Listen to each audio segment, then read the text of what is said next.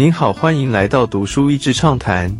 读书益智畅谈是一个可以扩大您的世界观，并让您疲倦的眼睛休息的地方。短短三到五分钟的时间，无论是在家中，或是在去某个地方的途中，还是在咖啡厅放松身心，都适合。快速演变的人工智慧会变成什么样子？AI 惊人的发展让人想象各种厉害的应用。但只要有玩过生成式 AI，体会过所谓的 AI 幻觉 （AI hallucination），应该可以理解为什么关于人工智慧的安全性是这么重要的议题。包含这个科技的透明度、公平性、安全性，是否与人类共同认定的价值一致，都是这本书想要探讨的话题。我想起小时候看的迪士尼电影《幻想区》。剧情就是米老鼠作为魔法师的学徒，在几次尝试魔法之后，发现这股强大的力量可以做许多有趣的事情，甚至让他有一种呼风唤雨的感觉。但不多久之后，这个魔法开始进入失控的阶段。原本以为是魔法主人的这个学徒，突然狼狈的被魔法创造出来的混乱和灾难所淹没。现在人工智慧的发展隐约也呼应着这样的寓言故事。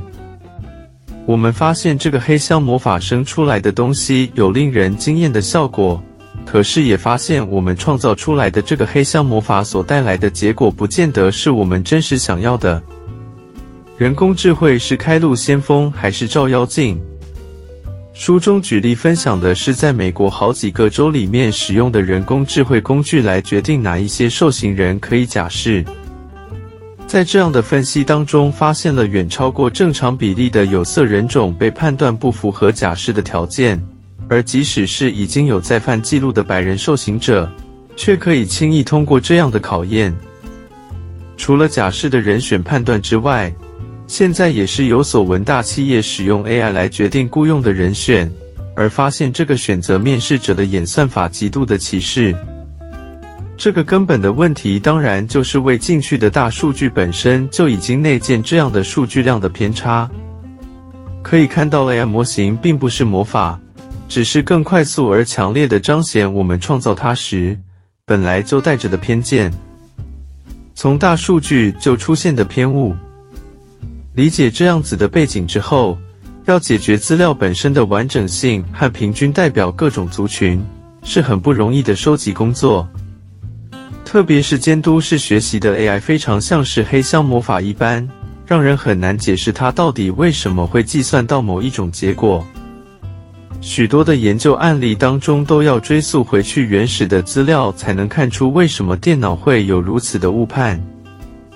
其中一个经典的案例就是皮肤科的医生用人工智慧去判断哪些病患皮肤的照片有成为癌症的可能。当有一名病患带着身上的黑点来求问的时候，医生非常强烈的感觉这会是皮肤癌的征兆，但 AI 模型不管怎么样都是判断没有问题。最后他们发现这个模型针对照片上有亮齿的时候才会判断为可能是癌症。而追究其原因，当然就是训练的资料当中，往往已经确定是标注为癌症的照片，常常都是伴随着亮齿在图片当中。可喜的是，现在开始有一些人研究各种介入和机器与员工判断混合的模型，虽然不是效率最好的，但因为知道最终想要达成的理想，而可以让这个科技不要完全的失控。机器学习真的有学到我们想教的吗？机器学习在过去数十年来，都是伴着伴随着行为心理学与脑神经各种跨领域之间而发展的。过去有许多教导动物的方式，都成为机器学习在早期模仿的对象。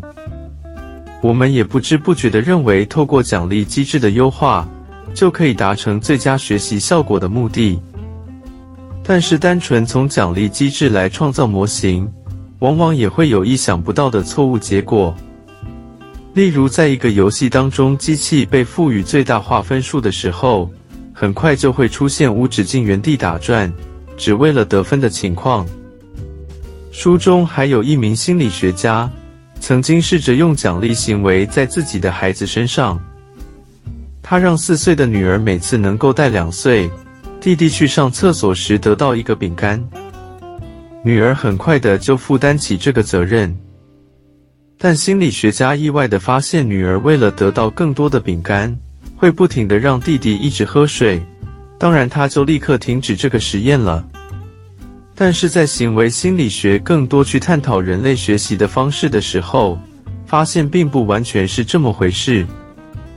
他们发现人类有内建的好奇心，即便是没有奖励机制，仍然会想要探索，并且对于意想不到的尝试结果会感到特别的新奇和被吸引。好奇心是目前无法在机器学习当中能够创造出来的。也往往是人们能够真正开创新局、带来突破的主要原因。模仿之后，能理解真正的意图吗？现在在各种网络上的行为，透过各种轨迹和路径的分析，都让人感觉机器比我们还更了解自己想要什么。但我们真的放心让机器做我们的代理人，去做各种生活中的决定吗？在所有行为心理学家的研究当中，发现人类有超乎其他动物的一种模仿能力。但是各种实验同时也发现一个问题，就是当人模仿一个专家的时候，因为缺乏专家已经有的经验，以及不知道他为什么会做这样的判断，所以光是模仿表面的行为，有时候不但无法达到同样的结果，甚至有东施效颦的效果。所以，模仿者需要知道他最后想达成的目的，并且能过滤所需要学习的东西，才能得到想要的结果。套用在机器学习上，这还有很长的一段路要走。同时，非常年幼的孩子就可以猜测到他人的意图，并且在能力范围当中会主动的协助。不管是模仿的行为，或是猜测他人的意图。在现在的研究看起来，似乎都是能够帮助人们建立群体合作的重要方式。我很喜欢书中最后的结论，就是讲到真实世界最大的一个特质，许许多多的未知数。因此，当我们想要寻找完美的 AI 模型来替我们做出决策时，非常的需要知道我们喂养的资料是如此的有限，因此所创造出来的模型不过就是反映我们的有限。以及我们对未知的无法掌控。机器学习蓬勃发展的未来当中，人类需要学习的还有太多了。书中最后镜头转向一九五二年，BBC 在采访几位知名专家关于电脑运算能力的未来，当中有神经科学家、数学和密码学家、哲学家以及资讯科学始祖之一的图灵 （Alan Turing）。图灵跟主持人描述在教导机器的过程当中，如何像是父母在教导孩子一般，不停尝试各种新方法，并且他如何看到机器逐渐的学会这些任务。主持人问图灵：“所以到底是机器在学习，还是你在学习呢？”图灵停顿了一下，说：“我想，我和机器是同步一起在学习吧。”今天的内容就到此为止了。十分感谢大家收听《读书益智畅谈》节目。如果对我们的内容感兴趣，欢迎浏览我们的网站 dashiz 点 net，或是关注我们的粉丝团“读书益智”，也可以分享给您的亲朋好友。欢迎继续关注我们下一期节目，下次见。